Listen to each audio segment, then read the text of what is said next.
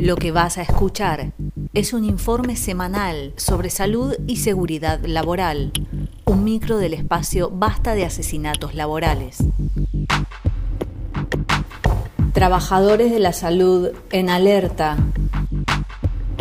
Según un informe reciente del Ministerio de Salud, ya hay más de 15.000 trabajadores sanitarios infectados con COVID-19. El número de fallecidos supera los 40, muchos de ellos personas de riesgo, a las cuales se les negó previamente la licencia por comorbilidades. El Gremio Nacional de la Salud, FESPROSA, planteó propuestas para todos los ministerios de salud ante el Comité Nacional de Emergencia. Reclaman profundizar los testeos masivos para detectar asintomáticos, extremar las medidas de separación entre áreas verdes y rojas en los establecimientos, reforzar los cuidados en el uso de los espacios comunes y no ofrecer guardias ni horas extras al personal que haya cumplido más de 40 horas de servicio en la semana. En Chubut, las y los trabajadores de la salud se movilizaron en Esquel y Comodoro Rivadavia, mientras en Puerto Madryn continúa el acampe en el hospital local. En los últimos días se sumaron las muertes de Mónica Albornoz, enfermera del hospital de Pacheco, Sergio Rey, trabajador del hospital Evita, Cristina Lorenzo, enfermera del Hospital Central de San Isidro, y Grover Licona Díaz, enfermero del Hospital Durán si pueden evitarse, no son accidentes, son asesinatos laborales.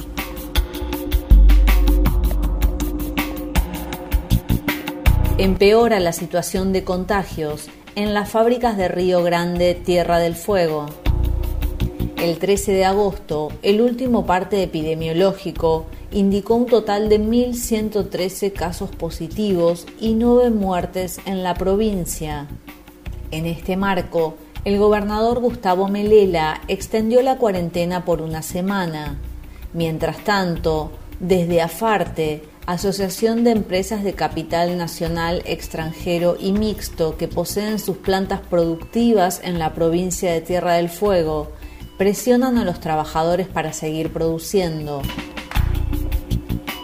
Los empleados de BGH recibieron un llamado telefónico de la empresa citándolos a trabajar esta semana, a pesar de tener más de 20 casos positivos y varios sospechosos. El cuerpo de delegados de la fábrica envió una carta de rechazo a esta convocatoria de la patronal en el marco de la cuarentena estricta dictada por el gobierno provincial y señaló que si siguen citando a los trabajadores harán las denuncias correspondientes.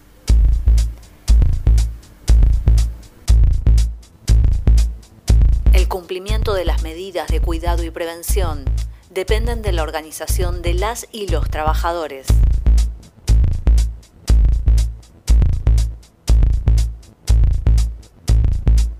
Entrevista. Carlos Cerrizuela, trabajador y delegado del frigorífico rioplatense. ¿Cuál es la situación actual en relación a los contagios de COVID-19? ¿Cuál es la actitud de la patronal y el nivel de cumplimiento de las medidas de seguridad? ¿Cómo se están organizando los trabajadores y cuáles son los reclamos? Acá en esta planta ubicada en Pacheco, zona norte del Gran Buenos Aires, tenemos una situación en la que se multiplicaron los casos confirmados en las últimas tres semanas. Hoy, 20 de agosto, llegamos a más de 80.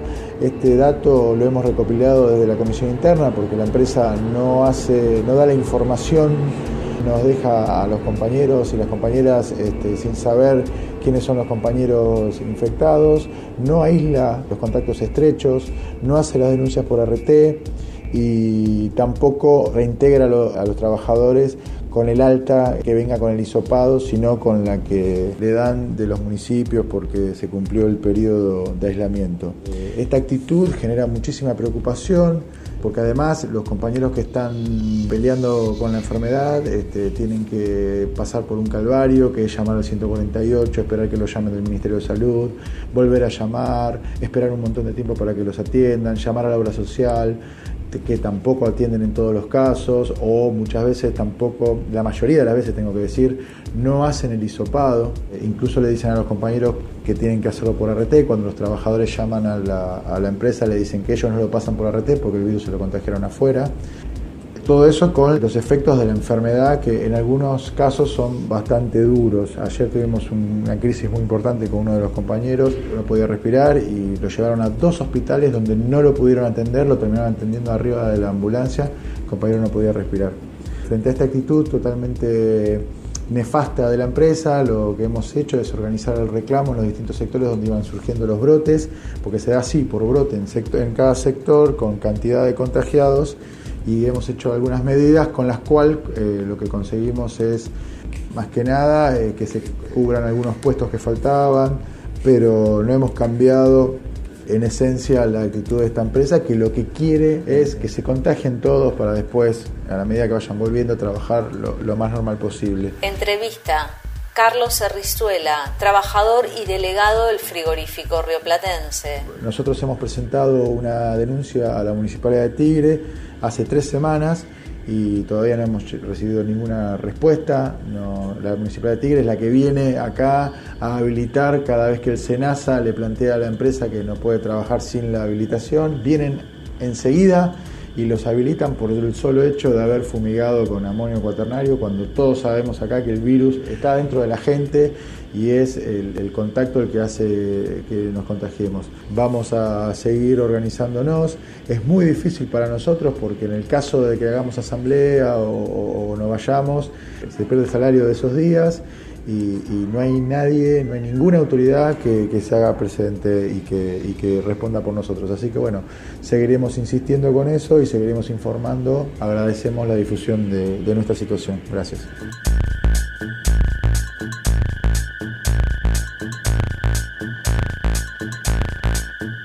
Este fue el informe semanal sobre salud y seguridad laboral, un micro del espacio Basta de Asesinatos Laborales. Seguinos en Facebook, Basta de Asesinatos Laborales.